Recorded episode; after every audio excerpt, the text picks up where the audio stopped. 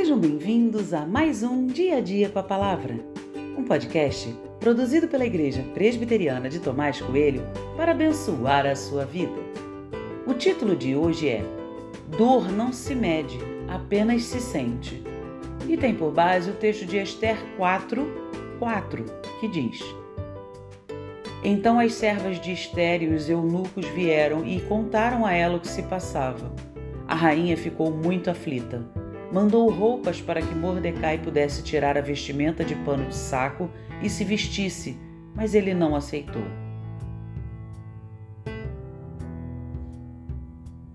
Amã tinha traçado um plano perverso: matar todos os judeus.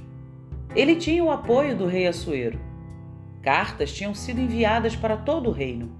Ele agora bebia com o rei e só esperava a hora de exterminar todos os seus inimigos.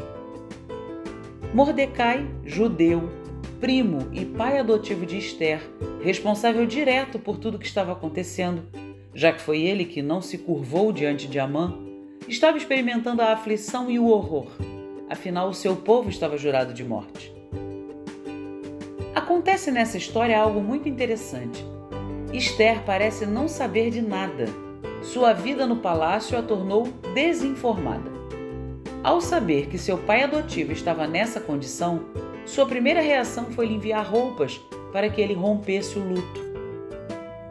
A atitude de Esther pode até ter tido boa intenção, mas foi desmedida, sem sentido, sem sentimento.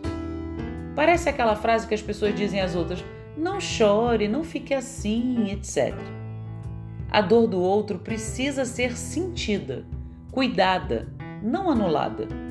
Esther não entendeu a razão pela qual Mordecai estava daquele jeito. Ela apenas quis que ele não estivesse daquele jeito.